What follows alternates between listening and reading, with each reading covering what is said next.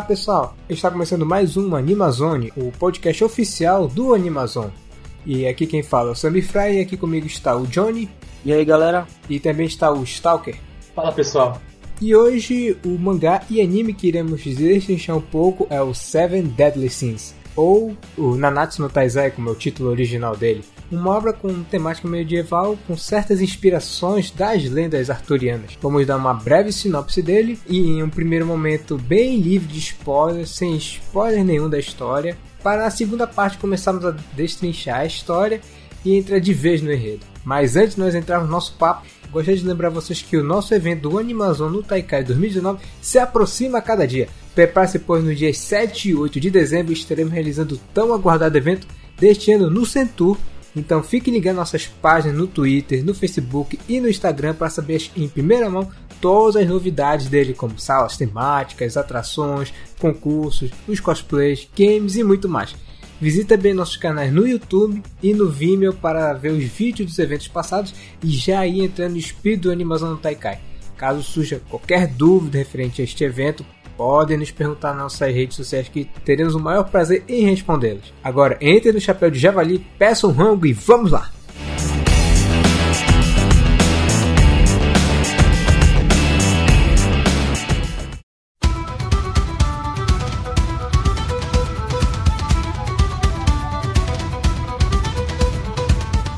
Bom, eu gostaria de começar falando de Nanatsu no Taizai ou Sete Pecados Capitais, fala um pouquinho do sumário oficial dele. Lembra que ele é uma obra que começou a ser publicada em outubro de 2012. O autor é o Nakaba Suzuki, que sinceramente eu acho que eu nunca vi nenhuma obra dele. Vocês já tiveram algum contato, alguma obra anterior dele ou coisa do gênero? Não, não. Acho que a primeira obra que eu vi dele foi Sete Pecados Capitais, né? No Natsu no Taizai. Eu também não, nunca cheguei a ler nada dele antes de Nanatsu. É, eu posso, então acho que é seguro dizer que Nanatsu foi justamente o primeiro grande título dele que tornou ele conhecido até mundialmente, né? Sim.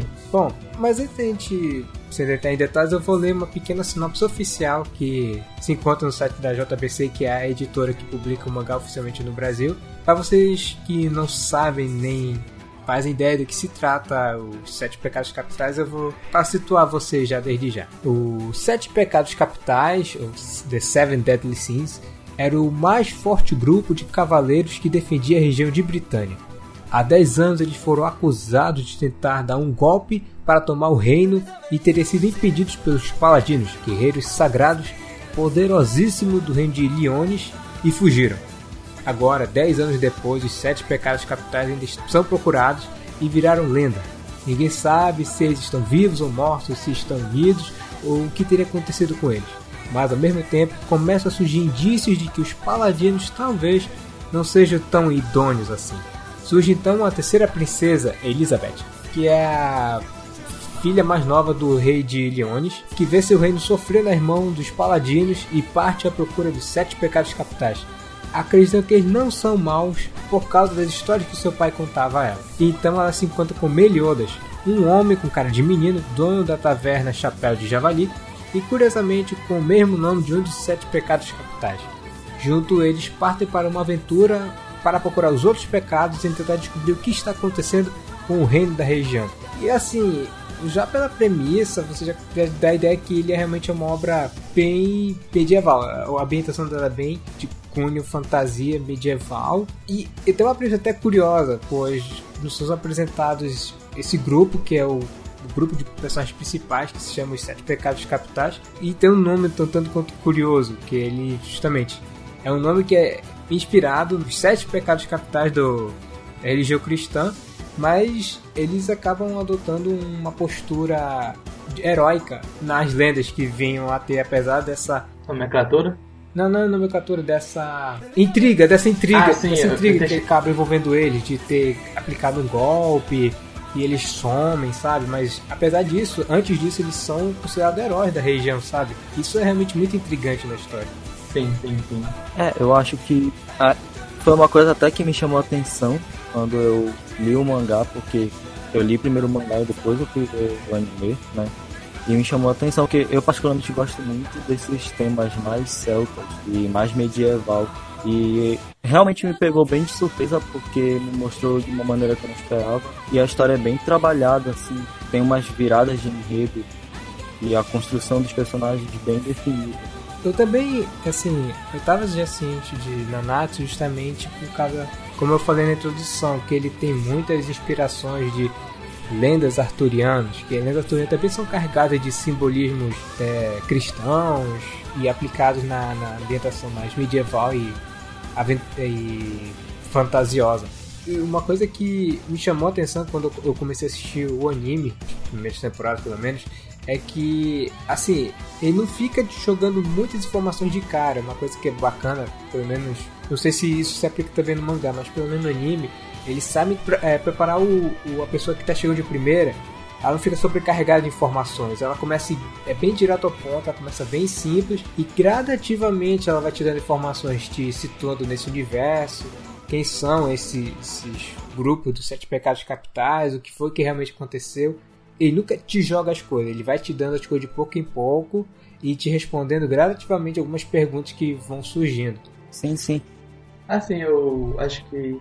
Não sei se o Samir fica assim também, mas eu descobri primeiro pelo anime é, Nanatsu no Taizai, bem na época que ele tinha. Bem na época que ele tinha saído mesmo, eu comecei a dar uma olhada. Quando eu comecei a ver, já tinha acabado a primeira temporada de sair. Então assisti ele de uma vez só. E eu acho que daqui dos três que estão aqui no podcast, eu sou o único que não gosta da série. Eu realmente. Se aguente que eu vou me aliar ao seu lado logo mais, quando eu for numerar algumas ah, coisas que eu não gosto. Mas o problema para mim é que ela tem coisas interessantes, só que ele não sabe trabalhar muito bem, então essas coisas ficam perdidas no meio do caminho para mim. Bom, eu vou ainda eleger ainda alguns pontos que eu acho positivo aqui da série. Outra coisa que eu acho interessante que foi justamente quando eu li a sinopse, é, por exemplo, tem os sete pegar capitais se mostra realmente como o grupo de bonzinho da história, apesar de ter essa intriga de que os pessoal estão caçando eles por causa de um suposto golpe que eles aplicaram, mas assim, apesar do nome deles e o grupo deles serem aparentemente dar medo, eles são um grupo de bonzinho da história, enquanto a um primeiro momento os paladinos são justamente é, assim, você vê a abertura do anime e tal, e os iniciais eles se, supostamente eram para se portar como os grandes defensores do, da justiça, de ser realmente bonzinho, mas na verdade eles são nos apresentados no primeiro momento como pessoas com moralmente, eticamente questionáveis, eles são muito violentos, têm um, umas segundas intenções muito é, intrigantes. Aí você começa a perceber que nesse primeiro momento, as coisas são invertidas. Quem supostamente era para ser bonzinho, na verdade, se mostra como um antagonista dessa série. E quem era para ser antagonista são os bonzinhos dessa história. Isso ficou bem interessante no primeiro momento. Sim, isso eu acho divertido mesmo. Esse, o pessoal que está no poder, que é quem deve proteger a população, na verdade são corruptos e eles estão perseguindo os, na, os sete pecados capitais porque eles foram escolhidos como bode expiatório do plano deles. Isso é bem legal no começo. Agora, juntando a Solage, agora eu vou ter que realmente destrinchar alguns pontos que eu realmente acho extremamente negativos nessa história.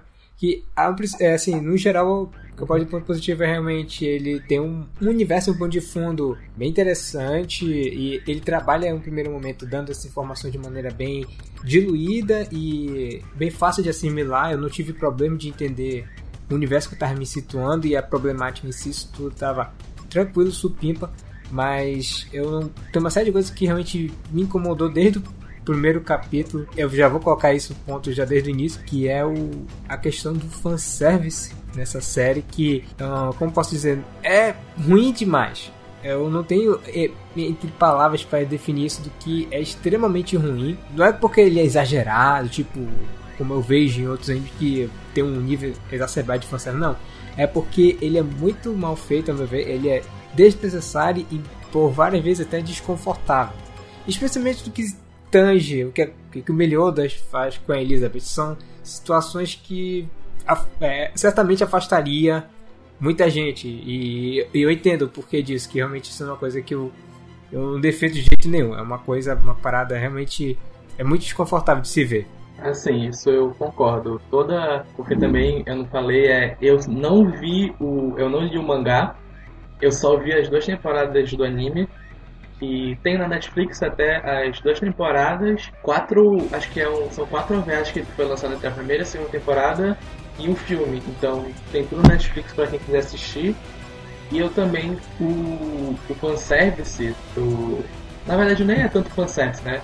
Acho que o, o, o Eti que é meio desnecessário nele, porque fanservice é tipo qualquer coisa que acontece pro fã. Então, tipo, tem muitas coisas que mais pra frente acontecem para os fãs que não tem a ver com o Eti, mas acho que o Eti é um dos principais defeitos da série, então toda vez que eu tava tendo uma luta ou alguma coisa e ele quebrava o ritmo da ação com alguma cena do Meliodas com a Elizabeth tipo, cortava o clima da ação pra mim e me tirava do clima do anime, eu, eu me lembrava, ah tá, é só um anime, né? Eles vão ganhar de qualquer jeito. E também o que me leva ao que eu também não gosto de Naruto no Taizai, que são os poderes. Eu acho eles muito sem graças. O poder de quase todo mundo é, é muito simples. Tipo, o Meliodas, o poder dele é que ele não perde. E é muito sem graça a gente ter um protagonista que o poder dele é literalmente ele ser invencível. Aí tem a gigante, a Diane. Diane. Que o poder dela, ela conversa com as pedras e ela tem poder sobre o chão, mas tudo que ela faz é bater no chão e sai pedra para cima. Os poderes são muito sem graças, são muito sem originalidade. Aí tem o cara que ele controla o vento, que tudo que ele faz é fazer um furacão. E ele grita, tipo, o nome do golpe todo legal, e no final é só um furacão. O único que sai dessa tangente um pouco para mim é o o Thunder, que ele tem o poder do raio, mas ele também tem a velocidade que vem por causa do raio, mas ele também consegue lançar raio, ele faz a espada dele ficar com o poder elétrico.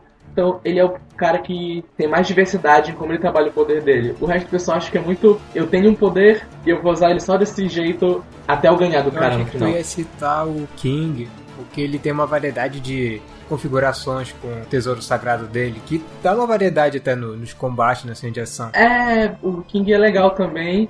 E um dos outros pecados, acho o último pecado que aparece, ele também tem um poder que é muito legal, que ele tem uma regra bem interessante de como que ele tem que seguir essa regra para ele ficar mais forte.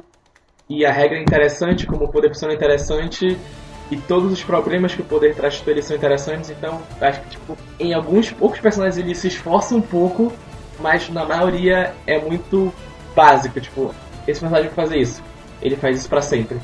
E eu me lembrei mais uma coisa que eu não gosto.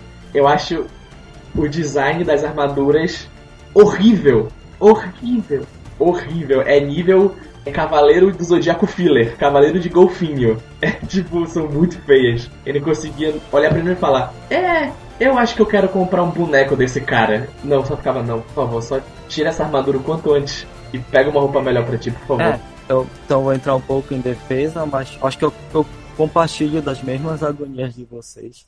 Em relação à armadura, é muito por causa do desenho dele no mangá. E eu não achei que foi bem adaptado no anime. Né? Como eu já li o mangá e já vi o anime, eu acho que eu posso dizer com mais clareza que teve muita coisa que foi mudada de uma maneira um tanto quanto estranha para o anime, né? Assim, da continuação da história, de coisas que acontecem no anime que não acontecem no mangá. Hum, eu vou querer que. É, vou querer que você entre em mais detalhes nessa questão quando a gente for falar nosso bloco com spoiler, porque eu realmente estou bastante curioso, porque eu só acompanhei o anime, eu gostaria de saber mais desse detalhe logo mais. Mas pegando seu gancho que você falou de adaptar o traço do autor, é, eu cheguei a, folhear um mangá quando eu compro para minha irmã, que ela lê o mangá, e é um traço.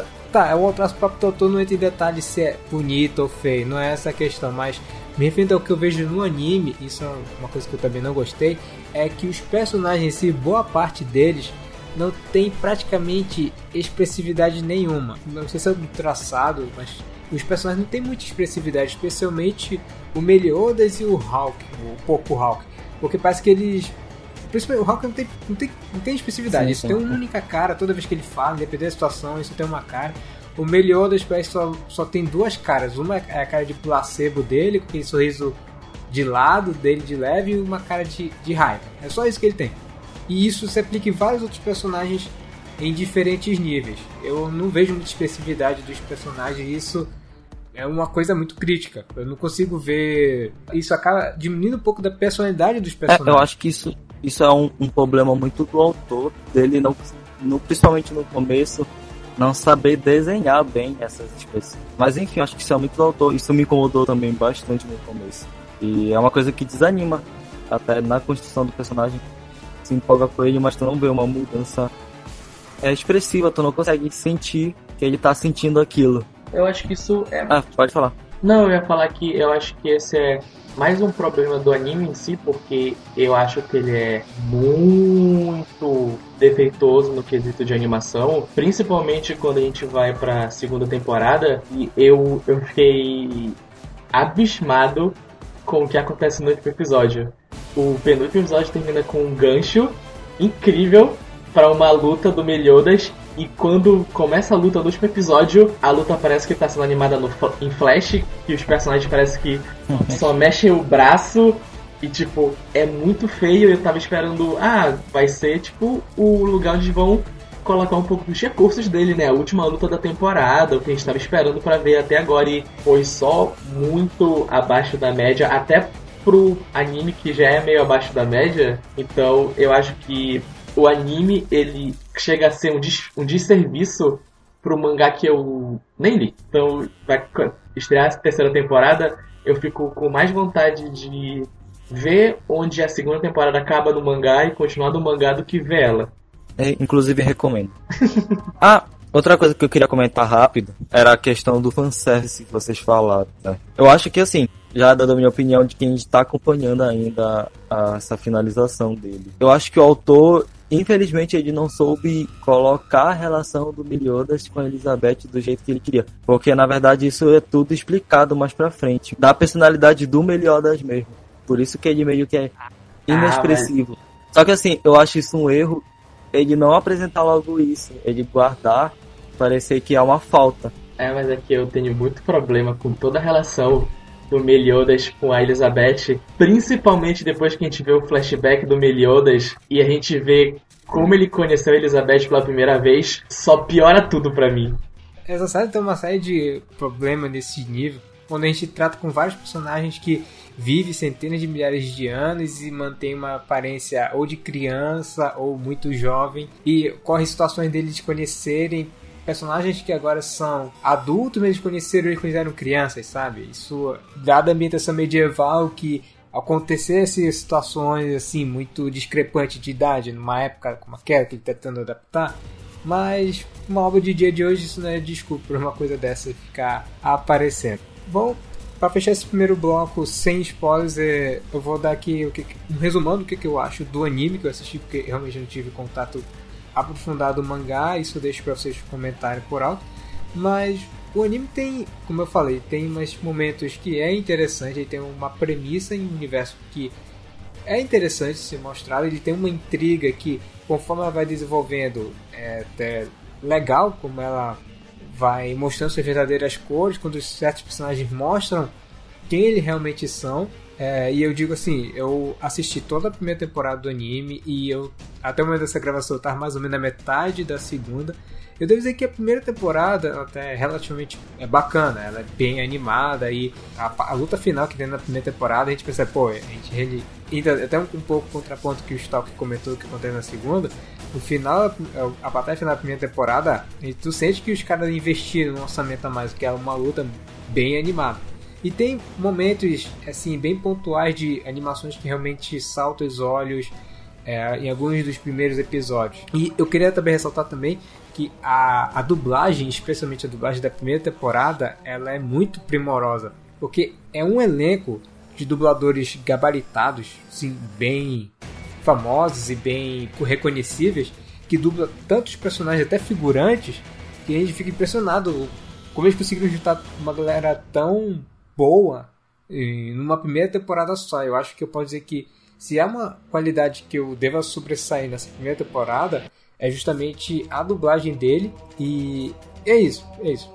Eu também acho que não é uma coisa que você não deve assistir. Eu acho que é interessante você ver na Natsu, principalmente para primeiramente você ter sua opinião sobre o que acha dele e segundo para criar um pouco um senso crítico se você gostar entender porque você gostou e se você não gostar entender porque você não gostou e saber argumentar sobre esses pontos positivos e negativos porque mesmo eu vendo um anime e mangá com muitos problemas eu consigo ainda achar um ou alguns pontos bons nele, então eu acho que não é, vamos dizer, uma perda de tempo você ver. Acho que você pode tirar alguma coisa dele. E obrigado por levar os pontos negativos, mas ao mesmo tempo, eu digo que realmente o hate que ele mostra, principalmente essa relação muito complicada do Melhores com a Elizabeth, é muito desconfortante, é muito desconfortável, é ruim demais. É ruim demais. Então se você se ver esses momentos ao longo da série, isso realmente desmotivar a querer continuar, eu realmente também não recomendo que você não insista, realmente pare por aí, porque esses momentos. É, o Johnny pode me dar o relato dele que ele tá mais avançado na história, mas são momentos que ele não cessam. Eles não é uma coisa, ah, no início o autor fez isso, depois ele parou. Não.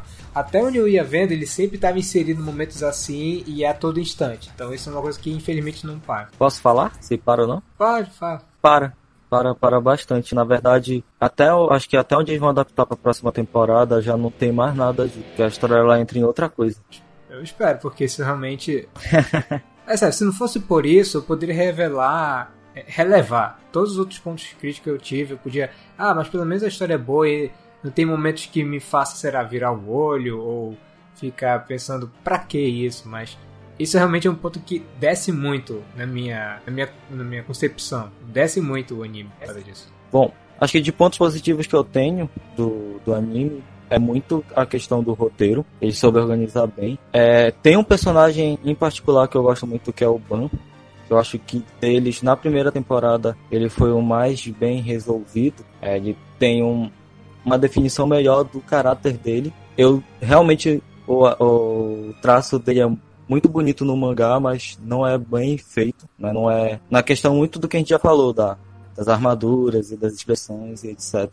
O fanservice é uma coisa que incomoda, com certeza acho que isso é, nós estamos. Nós, todos nós concordamos com isso. Principalmente pelo momento que a gente vive nos dias atuais. É, é a gente está em consenso com isso. É, em consenso. Eu sinto, lendo o mangá logo no começo, parece que.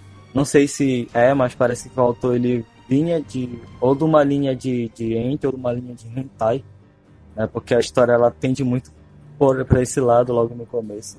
Não sei se vocês tiveram essa impressão também. Mas eu dei uma olhada aqui no que ele tinha feito antes e pelo que eu vi, tipo, não era nada nesse nível, ele fazia só coisa de de shonenzinho mesmo, ele publicou umas coisas na Shonen Jump e era mais shonenzinho padrão mesmo. Mas era bem curtinho.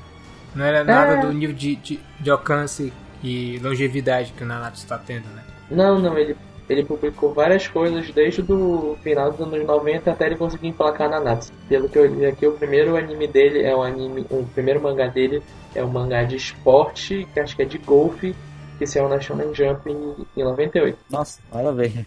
Mas assim, acho que o anime, especialmente para quem gosta de shonen desse estilo, né, mais clichê, vai com certeza gostar. Quem não se incomoda também tanto com esse anti-exagerado também vai gostar. Mas a história ela tende a crescer bastante e para outras coisas. Particularmente eu gosto muito das revelações que vai tendo. Porque ele constrói de uma maneira e quando ele revela, assim, tu, realmente tu não espera. Não como, por exemplo, o primeiro episódio que meio que já esperava que ia acontecer aquilo. Bom, a gente vai terminar aqui nosso primeiro bloco sem spoiler sobre Nanatsu, sobre os sete pecados capitais reforçando que se você tiver curiosidade de, por exemplo, assistir o anime, lembre que quem fez o anime foi o estúdio A1 Pictures, que é já uma veteranaça de fazer vários animes por aí. Ele teve dois momentos. A primeira temporada foi feita em 2004, 2015 e a segunda, que é como o Chaco falou, que ela tem uns porém, mais ou menos, que a gente vai comentar no próximo bloco, foi feita agora em 2018 e a próxima vai sair no ano que vem, e essa temporada te, tá tendo muito problema de produção, que trocou de estúdio no meio da, da produção. Aí tava, acho que com a A1, só que a segunda temporada não vendeu tão bem para eles e trocou pro estúdio Den. Agora o Estúdio Den tá finalizando, então essa terceira temporada tá com alguns problemas de produção. É, e nós só ficamos aqui na espera pra ver o quanto isso vai afetar na pouco de qualidade que o anime tem. Mas se você tiver curiosidade em conferir, um, essas duas primeiras temporadas completinhas se encontra na Netflix, em várias opções de, de idioma e, de legendas para você ver à vontade. Eu adoro porque o Netflix ele, você, ele te dá a opção de você pular os resumos. Você porque todo episódio tem um resuminho dos últimos episódios. Você pode pular tudo isso para ir para a parte que lhe interessa. Isso é uma maravilha. Tem na Netflix. E o mangá, se você tiver interesse, ele está sendo publicado atualmente pela JBC e tem tanto em cópias físicas como a digital. Você pode comprar as edições digitais, até comprar por capítulos. Só um capítulo, os capítulos mais recentes, você pode comprar lá pela Amazon, que vende as edições digitais. E se você querer saber onde compra as versões físicas, acho que no site da JBC ele lista algumas lojas e revendedoras que você pode encontrar essas edições.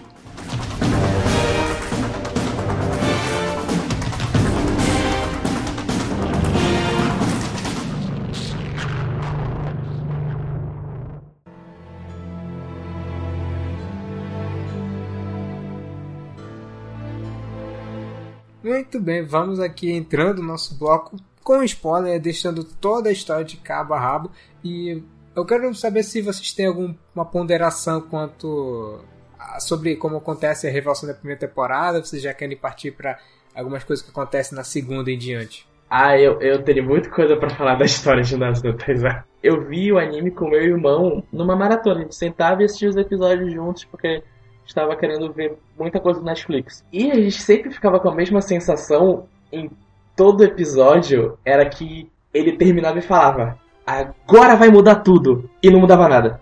E era isso todo episódio. Ele agora vai acontecer uma coisa legal e não acontecia. Tipo, o o Johnny falou tipo do do Ban. E a segunda temporada, a primeira temporada acaba com o Ban falando: "Meliodas, eu vou te matar". Eu falei, caralho, ele vai, vai ter uma luta legal ali aí. Vai ter um conflito de personagem. E não acontece nada. E, tipo, eles depois ficam, ah, ok, acho que a gente já se resolveu, né? Eu fiz um negócio aqui e pronto, acabou. Aí, tipo, eu, como assim? Tipo, é muito rápido. E muitas coisas são muito convenientes, principalmente a partir da segunda temporada, quando a gente descobre porque no, na primeira temporada a gente tem o passado de alguns personagens, especialmente do Ban e da Menina Gigante. Aí na segunda temporada a gente tem o passado deles de novo. E tipo, no passado deles tem duas coisas que são iguais. Tem um personagem que foi muito importante para eles. Aí esse personagem morreu, só que não, porque eles voltam. A Denise tem uma gigante que ajudou ela. Aí ela acha que a gigante morreu, só que a gigante não morreu. É, ela morre, só que não morre. Aí o Ban tem um cara. O do Ban eu acho que é pior porque são muito níveis. Porque o Ban conheceu um cara. E esse cara ensinou o Ban a roubar. Aí um dia esse cara combinou com o Ban de roubar uma coisa e ele foi ajudar o Ban e depois ele sumiu. Aí no mesmo episódio, a gente encontra um, um, cara que ele é meio cachorro. Aí ele fala que ele perdeu o filho dele porque ele foi ajudar uma criança que, tipo, tava precisando da ajuda dele. Aí eu vendo, eu falei, ah, não vai ser tão, tipo, previsível que esse cara é o pai, o pai, entre aspas, adotivo do banco, senão ele ia roubar. E é. E as coisas só ficam perdendo peso, então parece que o autor tem medo de fazer uma coisa muito arriscada. E é tão assim que a parte para mim mais problemática de tudo, que é o passado do Meliodas com a Elizabeth e o que é a Elizabeth, é tipo, pra mim é uma negação porque o, acontece que o Meliodas tinha uma esposa, aí o lugar que eles estavam foi atacado, a esposa dele morreu. Aí corta a cena, tá o Meliodas vindo do lugar que pegou fogo, com um bebê no colo. E ele fala, aí chega lá o, o rei e fala, quem é esse bebê? Aí Meliodas, é a minha mulher. Aí eu, meu, eu tava só tipo, meu Deus, o que está acontecendo? E, e para piorar ainda, ele cuidou um pouco da Elizabeth quando ela era criança. Então ele conheceu a Elizabeth quando ela era criança. Então ele faz tudo que ele faz com ela com uma pessoa que ele cuidou desde o começo. E eu só tava tipo, esse cara não sabe o que ele tá querendo fazer com esses personagens. Ele tá tipo muito perdido. Ele só tá tirando para todo lado e o que colar colou. E vamos que vai ter uma luta no final. E o problema é que tinha tem tantas formas que ele apresenta de fazer uma coisa melhor, mas ele não faz. Principalmente quando o Meliodas morre, que ele fica literalmente um episódio morto. Ele volta. E é muito anticlimático, porque o episódio começa todo triste, com a Elizabeth no bar, cuidando do bar, ela sozinha. E aí você vê, olha, o Meliodas está aqui deitado, dormindo. Eu falei, pô, vai ter esse arco da Elizabeth com o Meliodas morto, ela se descobrindo um pouco mais. Aí não, o Meliodas volta no próximo episódio. Rapaz, tu tava esperando muito pra ver. Ah, ela, vai desenvolver mais ela. Esse é o problema. Ele parece que vai desenvolver, mas ele não quer desenvolver. Ele parece ter muito medo de, de afastar o público que gosta daquela obra, que gosta daquele status quo que ele fez. Então, tudo que ele tá indo para uma coisa diferente, ele calma, mas vai voltar ao normal aqui, pessoal. Não se preocupem, tá bom? É. E isso pra mim é a, a pior coisa. Bom, é, na verdade, eu não senti muito isso quando eu li. Não sei se porque também o anime traz mais esse suspense do que o mangá. Principalmente porque, assim, como eu falei anteriormente, a maneira que alguns pecados são apresentados no mangá é diferente do que no anime. O Golter, a história é totalmente diferente. Né? Não tem nada daquilo que aparece no anime.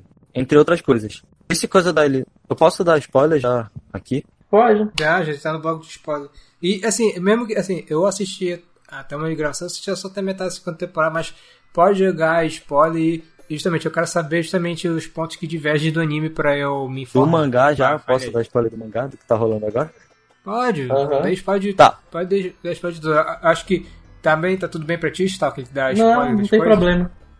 Então, é, o grande plot twist dessa história, né, é justamente a guerra que aconteceu há 3 mil anos atrás, etc o pessoal fica relembrando. Na verdade, essa guerra ela começa por causa do Meliodas e da Elizabeth. O Meliodas faz parte do clã dos demônios, né, o príncipe herdeiro, e a Elizabeth ela é a herdeira do clã das deusas. Tá ok? Ok. Tá, tá. Então estamos é. seguindo. E aí, tipo, aquela parada lá de romance e tal, Romeu e Julieta, eles começam a, a tentar apaziguar as coisas entre os dois clãs. E aí que ocorre a primeira guerra, porque o rei demônio ele incita os demônios a irem contra os outros, os outros clãs, justamente para evitar que a, o plano dos dois seja possível. E no final ele acaba juntando forças com a grande divindade, que é a, a rainha das deusas, para combater o Meliodas e a Elizabeth. E os dois são meio que prodígios. E a Elizabeth, na, nessa fase, ela é mais forte que o Meliodas. Ela é tipo um anjo e etc. E só que eles perdem essa luta contra eles e aí eles são sentenciados a duas maldições. O Meliodas, ele é ele recebe uma maldição de nunca morrer, né? Toda vez que ele morre, ele volta. Em menos de um dia ele volta e ele perde um pouco das emoções dele, ele deixa as emoções no purgatório. E a Elizabeth, ela é condenada a toda vez que ela morrer, ela reencarnar. E toda vez que ela reencarna, ela é destinada a encontrar o Meliodas. E toda vez que ela encontra o Meliodas, já adulta, e ela lembra da história passada, ela tem as memórias antigas dela de volta, ela morre depois de três dias. Então, basicamente, o, o grande plot twist da história é esse. É, aí vai mostrando tudo que rolou e tal. Eu não sei se. Porque eu, eu assisti até a segunda temporada do anime, não vi mais depois. É, porque só tem, só tem duas mesmo. É, a segunda é quando acontece a, a apresentação lá dos, dos Dez Mandamentos e tem esses conflitos ah, É verdade. Não, é, então, Minto, eu assisti até a primeira, porque a primeira é dividida em dois arcos, né? É, assisti só a primeira. É, a primeira, a primeira termina com a luta lá que o porco morre. Isso. Então, assisti até a primeira, eu não vi a segunda. E daí eu só li o mangá. E particularmente, eu, eu achei que a, as mudanças dentro da história a partir daí, elas são mais fortes, porque com ele começa a revelar tudo. Tu começa a entender um monte de coisa que o Meliodas faz. Nada justificável ao, It do começo, mas enfim outras coisas. E porque ele só usa um tipo de poder e etc e tal. Só que eu particularmente acho que para um plot twist desse nível, eu gostei muito, mas eu não senti que valeu a pena ele segurar tanto os personagens na história, é, como acho que o Stalk falou, não dando, não dando continuidade né, nas mudanças que ele propõe e depois ele para. Acho que não valeu tanto para esse plot twist no final bombástico, né, que na verdade é meio que o pessoal já esperava alguma coisa desse tipo eu acho que seria mais interessante ele ter trabalhado justamente essas pequenas mudanças até ter essa mudança grande. E, e me dá um relato aí de você, ah, né, no prolongar da história. É só realmente o Meliodas a Elizabeth que tenta resolver tudo ou o autor dá um pouco de, de tempo, dá, um pouco de tempo destacar alguns personagens secundários para fazer alguma coisa relevante para a história? Como o, o, trio lá de amigos do, do Bill Thunder. É, na verdade ele acaba. Porque assim, acontece pouco o que aconteceu com o Friday. Né? Ele acaba. Inimigos finais, ele acaba, vamos dizer, upando demais. Então esses esses personagens secundários eles não são tão explorados pro final. No meio lá eles têm o momento deles, que eles saem, etc, para fazer as missões, mas ele acaba esquecendo realmente, que é uma coisa que eu até senti falta depois. É, mas a história fica focada mais no set mesmo e na Elizabeth, quando ela recupera as memórias dela, ela, ela já volta a usar poder e etc e tal. Ah, uma coisa que eu também acho muito engraçado é que eles são os sete pecados capitais. E eu fiquei o anime inteiro. Já sei que você os vilões. Você é sete virtudes. É, é claro que você é sete virtudes.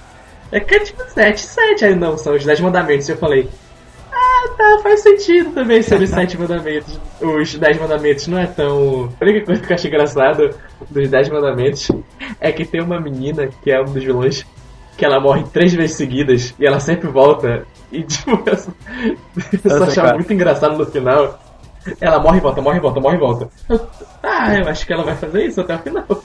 E, e assim, eu não sei se é por causa que ele já tinha a história mais concisa pro final, mas eu achei os poderes dos mandamentos mais interessantes do que deles mesmo, dos pecados. Não sei se tu assim, teve essa mesma assim, impressão. Até onde eu cheguei, só, eu só vi o combate com um dos, dos mandamentos, mas a princípio, realmente, cada poder deles, eles advém realmente de cada um dos mandamentos que é dito. É isso? Isso. É. Achei que ficou mais bem trabalhado e mais bem É, assim, eu tava achando que quando a gente ia precisar os sete pecados capitais, porque sempre na ficção, quando eu vejo alguma obra que trabalha os sete pecados capitais, eles acabam sendo muito literais. Cada personagem, tipo, é uma encarnação, um avatar do que esse pecado significa, exageradamente ao extremo. A gente vê isso, por exemplo, Full Metal, mas nele, não, né? nele, os pecados que cada pecado cometeu é uma coisa muito intrínseca ao desenvolvimento da história dele. Por exemplo, sei lá, o King é a preguiça. Mas, pô, ele não se importa como um cara assim extremamente perigoso. Mas o pecado que ele cometeu, que acabou em, é, ao longo da história acabou é, resultando no, no, na destruição da Floresta das Fadas, da irmã dele ter morrido, foi porque ele foi preguiçoso de não ter voltado. Ele ficou se prolongando muito tempo lá naquele arquinho com a Diane criança, sabe? É, na, na verdade, assim que passa no anime, porque eu acho que no mangá é diferente isso. Que eles recebem os nomes do rei de acordo com as punições, porque todos eles são criminosos, né? E cada um dos crimes deles é relacionado a um pecado capital. E por isso que eles recebem esse pecado. O King, no caso, é porque ele ficou com preguiça, entre aspas, né? Por ser o rei das fadas e ter quebrado o trato lá com o Reino Humano. E assim, mas eu ainda acho sim muito interessante que, como a gente tá na segunda temporada, é que os sete pecados realmente são os bonzinhos e os dez mandamentos são os vilões. Aí fica assim, fica um antagonismo até interessante de se observar. Mas na segunda temporada que aparece o melhor personagem dessa série toda, que é o Scanor. Ah! É, ele é muito bom, ele... ele é realmente muito bom. Ele é o melhor boneco de National Taizai. O, o poder dele é muito bom. É muito bom. Ele é, é bem trabalhado. Ele tem uma personalidade interessante. Que remete ao pecado, inclusive. Exatamente. E eu acho que ele é o que mais a gente vê o pecado. Porque ele é o orgulho, né? É, orgulho do leão. E quando ele ativa o poder dele, que o poder dele é basicamente quando tem sol, ele vai ficando cada vez mais forte. E ele é muito orgulhoso porque ele sabe que ele vai ganhar. Então o cara tá lutando com ele e ele fala, cara, para com isso. Desiste, eu vou ganhar já. Não te preocupa com isso, nem te esforça. E aí o cara fica, não, vou ganhar de você. E o cara fica, para, calma, não, não. Ei, ei, matei o cara. Putz, tá vendo? Falei que eu ia te matar. E eu acho que ele é literalmente o Meliodas mais divertido, porque do mesmo jeito que o Meliodas ele é invencível por causa do poder dele, ele também é invencível, mas ele é invencível por um curto período de tempo, então ele sabe disso e a invencibilidade dele funciona melhor que a do Meliodas. Ele parece que é muito como foi o último pecado que ele foi apresentado, o autor conseguiu pensar melhor em como trabalhar ele, como fazer isso, o isso. pecado ser igual ao poder e o poder funcionar, então parece que ele é o mais bem trabalhado de todos. Sim, sim, eu tive essa impressão, parece que os personagens que são apresentados depois, principalmente no, no que ainda não apareceu no no mangá, eles são mais bem pensados. Ele, ele, parece que ele teve mais tempo de pensar e desenvolver. O Scanor é um dos melhores, acho que é o melhor personagem que tem de Nanatsu. É, é só triste que ele demora tanto para aparecer. Uhum. E assim, eu queria também dar uma outra crítica, que eu não pude falar no outro bloco, mas eu posso falar aqui, que é uma coisa que é introduzida no início da segunda temporada, que é um, um brinco que a Merlin dá pro Hulk. Ah, nossa! Não, assim, sim. esse brinco ele tem a mesma função do Scooter em Dragon Ball. Ele consegue ver o nível de poder mágico de cada indivíduo. E tipo, você que nem o Scooter, ele te, dá, ele te dá um número, ele dá um número exato do poder mágico de cada pessoa. E, e, e divide até em atributos, e, como se fosse um RPG. Eu acho que eu entendi É, o que ele quis dizer, ele quis fazer tanto uma referência ao Scooter de Dragon Ball, como a, a essas, esse atributo de RPG, sabe? Que é dividido e dão pontos. Eu entendi que ele quis, ele quis fazer isso. Pô, e, mas tem um momento. Não, tem um momento que literalmente o Hulk fala. é, Esse, esse brinco deve estar quebrado, do mesmo jeito que o Nappa fala quando, ele, é, quando o Vegeta faz o mais de 8 mil do Goku. É mais de 8 mil. igualzinho. Mas, assim, eu acho isso é muito ruim. Eu acho porque uma coisa que o próprio Toriyama, quando ele percebeu que a escuta era um problema, ele admitiu porque é, você está limitando os personagens a número. Basta que tal É, você tá quantificando isso, o porque poder você dele. pensa que no início, pô, isso cria um- uma certa tensão, porque tal, ah, o fulano tem tanto poder a mais do que o outro, será que ele vai conseguir superar o outro? Aí de repente o, o, o- o personagem em si, o protagonista, consegue levar o nível dele pro maior que o outro e vence. Mas isso cria tipo uma tensão muito vazia. é, e você meio que fica sedimentando demais o, a capacidade de cada personagem. De que, ah, ele- então ele é tão forte até tal momento, então o outro vai ficar mais forte que isso. Então ele vai conseguir lançar, lançar golpes mais poderosos desse jeito. Mas você vai nivelando as coisas e fica um determinado momento que isso se torna torpe. E todo momento tem que ficar parando pro Hulk ver e ler números extremamente altos sem necessidade. Eu, eu odeio toda vez que ele usa esse anel para ver os poderes do esporte. Sim, e é engraçado porque, querendo ou não, o, o Nanatsu, ele parece muito com, com Fairy Tail. Então, tipo, tem uma temática meio medieval, etc. Tem uma guilda, um lugarzinho de se reúne, etc. Não é um pra um, mas parecido. E é engraçado ver como em Fairy Tail, mesmo o rap ele sendo já de escanteio, ele de vez em quando tem uma ação, ele tem mas na frente Fairy tem um arco dele de desenvolvimento, enquanto o Hulk ele é tipo, é o alívio cômico, faz, faz piada. Literalmente. Aí tem uma hora que ele ganha um poder, aí, aí ele tem um poder, aí tá, ele tem um poder, aí o que ele vai fazer com o poder? Nada. O poder dele é tipo, é um poder muito interessante, mas que tipo no, no final vira só uma piada sobre cocô. Literalmente. É, e o Hulk, tipo, ele é meio que. Spoiler agora, né? Ele foi enviado pra vigiar o Melioda. Isso é revelado ali na numa. Ele é meio que. A visão dele é a visão do Rei dos Demônios, vigiando o Meliodas. Sim. E eu acho que isso também não tem meio que nada a ver. É, eu também acho meio triste o Hulk ficar meio subutilizado, porque, querendo ou não, ele é o cara que dá o pontapé inicial na luta final da primeira temporada pro Meliodas realmente É, pra, lutar sério. Pra, e pra Ele Elizabeth morre. fazer o Deus Ex máquina dela lá. É, mas tipo, ele é o pontapé inicial. Aí tipo, fala, olha, e realmente na primeira temporada ele é mais engraçadinho, ele, ele tem aquela piada que ele quer proteger a Elizabeth, mas ele é fraco, mas ele sempre tenta fazer alguma coisa. E ele acaba levando uma, uma surra, mas ele sempre tenta de novo, de novo, de novo. Só que na segunda ele é muito. Ele é muito tipo, meu Deus do céu. Ele é muito a arma que o autor usou pra explicar o poder. Tipo, olha, o Meliodas tinha o poder de 10 mil, mas agora ele tem de 500. Como aconteceu? Aí chega a Merlin. Mas veja bem, é porque o poder do Kagebushi no Meliodas faz a energia dele ser dividida em tanto, tanto, tanto. Aí, ah, é verdade? É verdade. Ah, eu gostava tanto do Hulk. É, ainda gosto. O Johnny não viu ah, os episódios que eu queria conversar sobre. É porque entre a primeira e a segunda Tem temporada aqueles quatro episódios Sim. que eles ficam. tem quatro episódios. Ah, não, eu vi esses episódios. Égua, sério, eu fiquei muito triste, porque assim, eles usaram aqueles episódios, porque assim, a- esse arco do mangá, ele não termina que nem na primeira temporada. Aham. Não é aquela conclusão. Né? Depois da luta tem várias outras coisas que eles vão explicando. Eles usaram esse episódio para explicar algumas coisas e adicionar uma luta nada a ver. Porque assim, logo depois que o Ban descobre o envolvimento do Meliodas com o clã dos demônios, ele vai embora.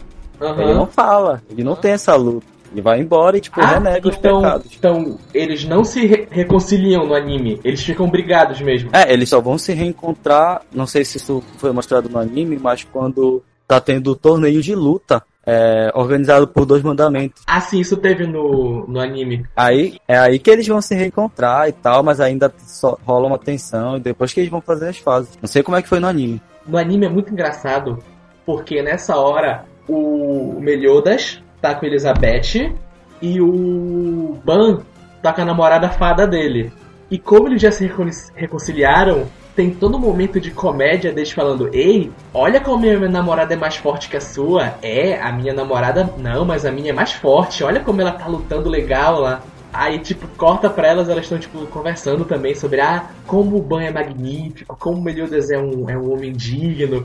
E é muito, tipo, essa, essa é uma luta importante. Eu sei que tem que ter piada.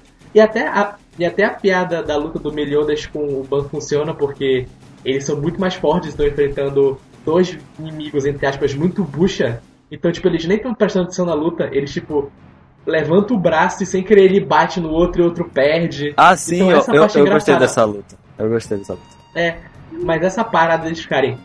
Ei, a Elizabeth é mais legal que a sua namorada, sabia? Aí ele, não, a minha é mais legal que a sua. É muito. Não.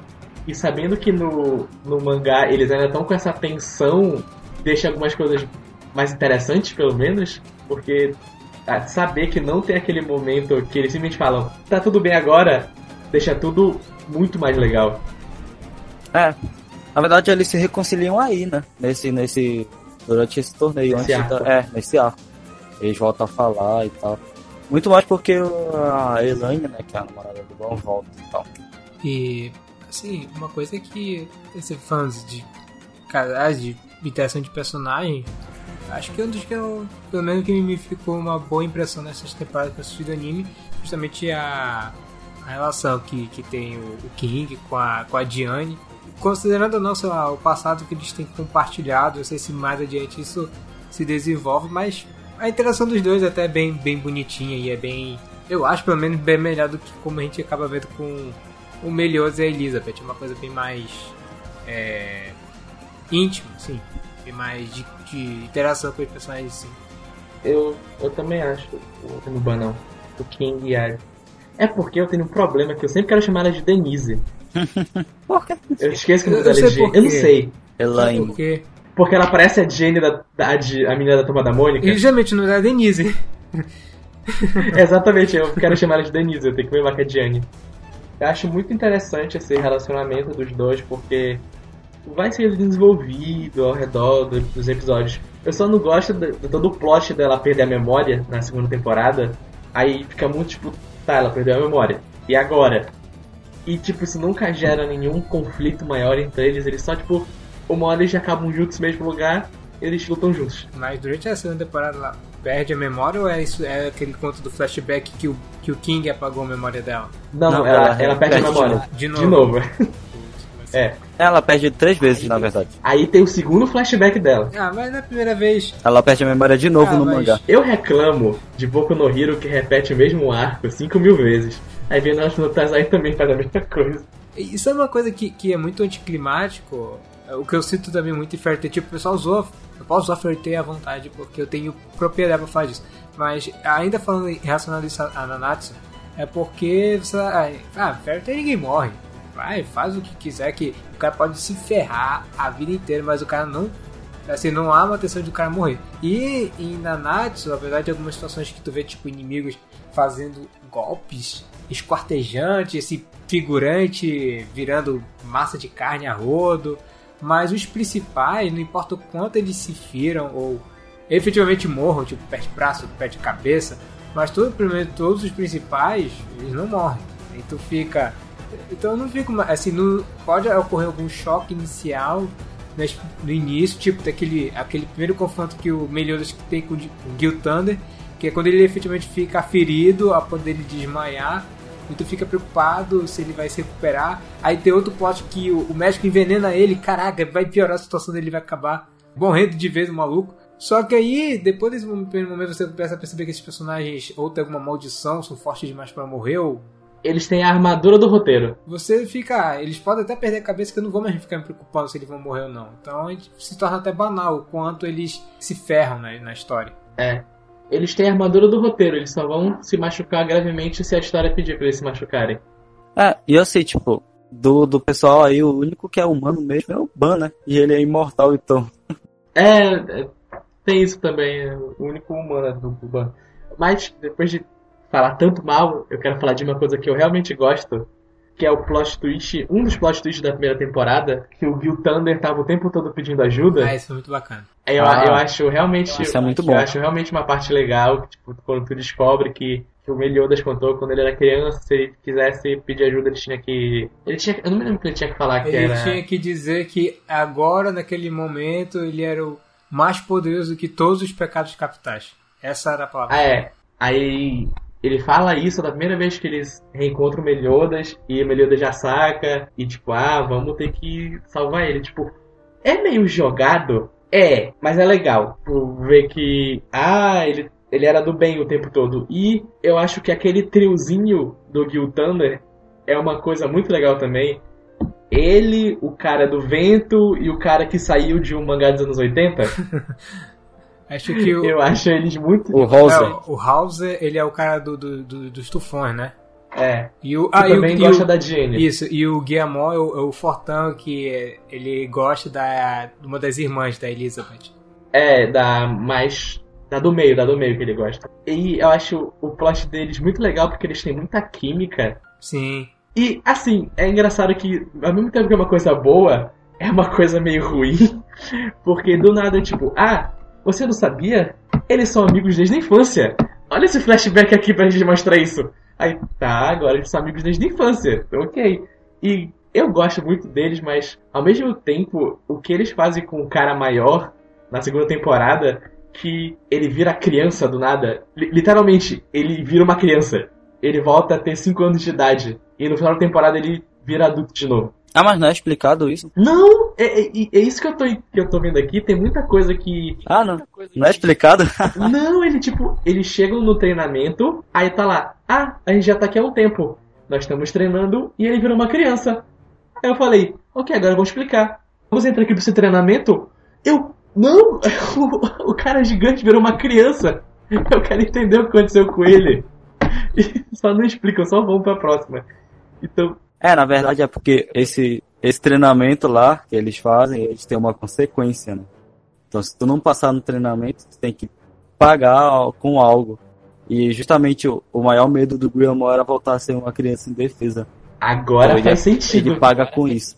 Sério que não explico isso, meu Deus. Não, eu, eu juro por Deus. Se, se explicam, é tipo muito lá pra frente e tipo, é muito rápido que eu não prestei atenção. Mas, tipo, na hora que aparece, eles falam assim: Hum, é uma criança. Melhor treinamento é à esquerda, Elizabeth à direita. King, você quer treinar um pouco com o Meliodas também? Vamos pra cá, vamos todo mundo treinar junto. Eu, tá bom, acho que agora eles vão treinar. E eu também gosto do, do treinamento do Meliodas. Eu gosto, mesmo que seja clichê, eu acho que ele é, é legal ele ficar revivendo o mesmo dia sempre, sempre, sempre, até ele aprender a conviver com aquela dor de perder a mulher amada dele, e vai, e vai, e vai. Eu acho que eu acho que no final também acaba não dando em nada, mas eu acho que tipo, a ideia do treinamento dele é bem interessante. Eu achei que ficou ruim, principalmente agora no, no atual estado do mangá, porque essa não foi a pior memória dele com ela. Ah, A pior memória dele com ela é quando ela é morta na frente dele pelo Rei Demônio. Lá na Guerra dos 3 mil anos, isso, é, ela é morta primeiro e depois ela recebe a maldição e ela começa a reviver. E logo depois o Meliodas encontra ela, tipo, com a, a nova forma dela e ele a, a explica pra ela o que aconteceu e três dias depois ela morre na frente dele.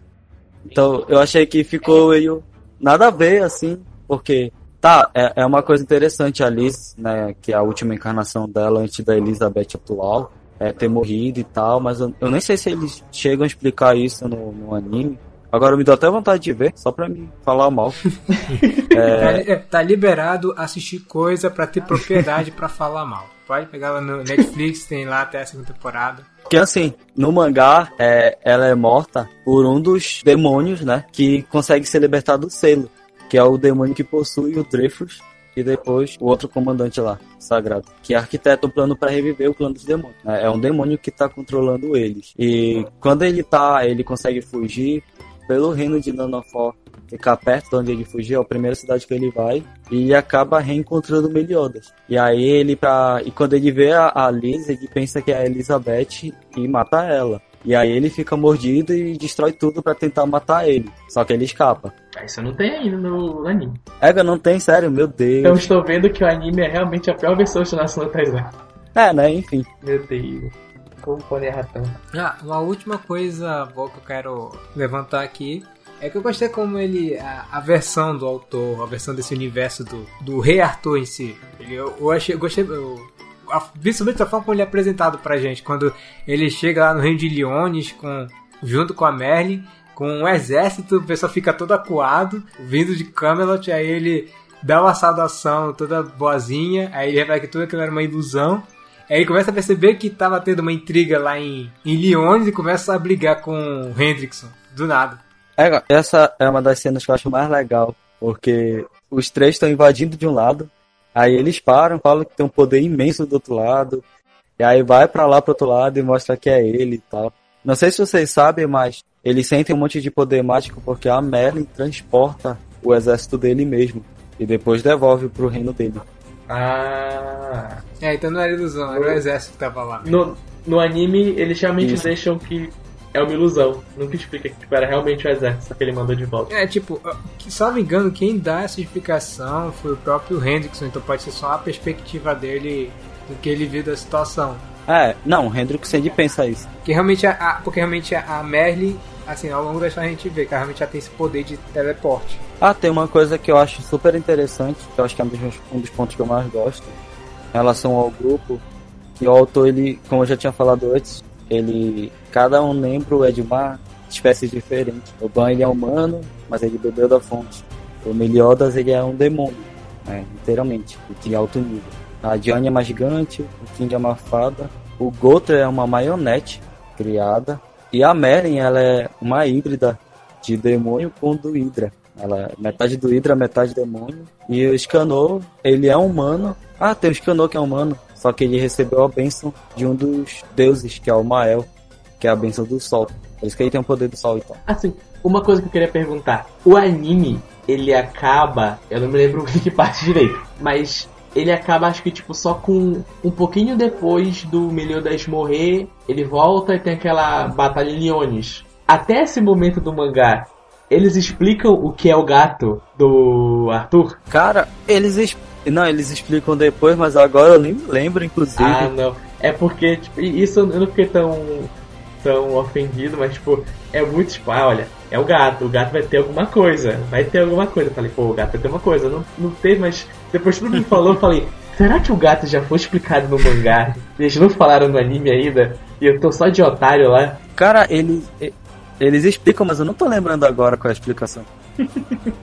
eu acho muito engraçado que no último episódio do anime, não sei se te lembra, Johnny, naquela. Na, na, o arco do torneio, tem um cara que ele é um samurai, que ele tá no meio da galera. Sim, sim. Aí, aí esse samurai, no último episódio, ele tá lutando do lado do Arthur.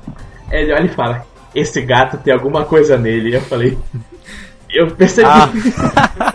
eu percebi. Mas me falaram que é isso. Eu acho que o Samir não chegou a ver, mas é muito engraçado. Bom, eu queria, eu queria fazer, deixar uma última pergunta, que é justamente para encerrar a nossa discussão aqui pro Johnny. Eu ouvi notícias que o autor tava querendo realmente terminar o mangá, assim, esses meses. Agora, esse, esse ainda esse ano. Não sei se ele realmente está com esse viés de terminar esse ano, mas é, quer dizer, qual é a tua expectativa de como é que vai ser? Tá indo um bom caminho ou tu tá só empurrando para ver ah, eu só quero que acabe logo essa história. Então, na verdade, ele chegou num momento parecido com Fairy Tail, que os personagens são todos os mais fortes dos mundos e etc. Eles estão enfrentando o Meliodas. Chegou uma parte que ele enfrentou o mestre dele, e o mestre do irmão dele, o Zelda. E a Merle e o Scanor lutaram junto contra esses dois e o, o Scanor mesmo reconhece que o cara é forte e tal. Só que assim, eu senti que ele tava enrolando muito na luta e a conclusão foi muito fraca naquele momento, né? Pelo menos na, na, na hora eu pensei que tinha acabado. Eu falei, égua, teve toda aquela preparação, um monte de coisa que ele não explicou e acabou ali. E recentemente teve um plot twist agora no mangá, em que tudo que a gente pensou que, que o Rei Demônio já tinha sido morto e etc. Que eles conseguiram derrotar e tal, já tinham voltado para a vida normal dele, não rolou mesmo. O Redemônio volta e domina o corpo do irmão dele, e aí ele já tá destruindo todo mundo. Ele teve uma luta agora com o Scarno que foi muito bem feita no mangá. E o Scarno tá quase morrendo, e eu acho que ele vai realmente morrer nesse final. Mas assim, teve um plot twist agora bem bacana, e eu não sei se ele planeja ainda terminar até esse ano. Provavelmente sim, pelo andar da história. Mas tem muita coisa que ele abriu agora que não foi explicado. Por exemplo, o reino demoníaco, onde é que é, que o Meliodas falou que ele ia voltar pra lá e tal. Então eu não sei. Para mim, o melhor momento dele terminar seria agora mesmo com essa conclusão. Que eu achei que deu um ânimo novo. Pra mim, pelo menos para mim que tava lendo, que eu tava meio lendo sem vontade esse final. Mas é isso. Ah, só encerrando, um ponto legal que eu achei também da história foi a, a história do Gother e do criador dele, que é um dos mandamentos originais. E foi ele que parou a guerra, porque não foi o Meliodas em si que parou a grande guerra, ele já estava do lado dos humanos lutando. Mas quem foi que parou a guerra foi um dos mandamentos que foi que criou o Gother. Achei isso, isso é uma das melhores coisas da história também.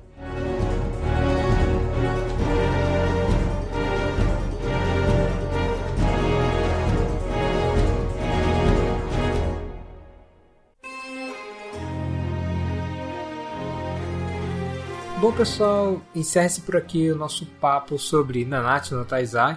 Eu recomendo a vocês, fiquem à vontade para comentar o que, que vocês acham desse anime, desse mangá, depois de ter dado uma conferida. O que vocês gostam, o que vocês não gostam. Como vocês podem ver, realmente é um mangá e uma série em geral que divide bastante opinião. A gente tem umas coisas que a gente acha interessante, mas várias coisas que realmente deixa a desejar na série. Mas fica à vontade para contar o que vocês acham da série em geral e eu peço também, se possível, é, compartilhe esse programa para seus amigos, nos deem sugestões que outros animes, que outros mangás vocês gostariam que a gente comentasse aqui no Animazone, porque assim como o nosso evento principal, que é o Animazone, surgiu desse da cultura pop japonesa como animes e mangás, a gente a toda hora vamos querer ficar falando de animes e mangás aqui nesse programa sempre que der na tela, então se tiver alguma série que você queira que a gente comente, Fique à vontade para mandar sugestões nas nossas redes sociais, pode deixar nos comentários que a gente vai conferir. Reforçando novamente que nosso evento está chegando. Fique de nossas redes sociais no Facebook, no Twitter, no Instagram,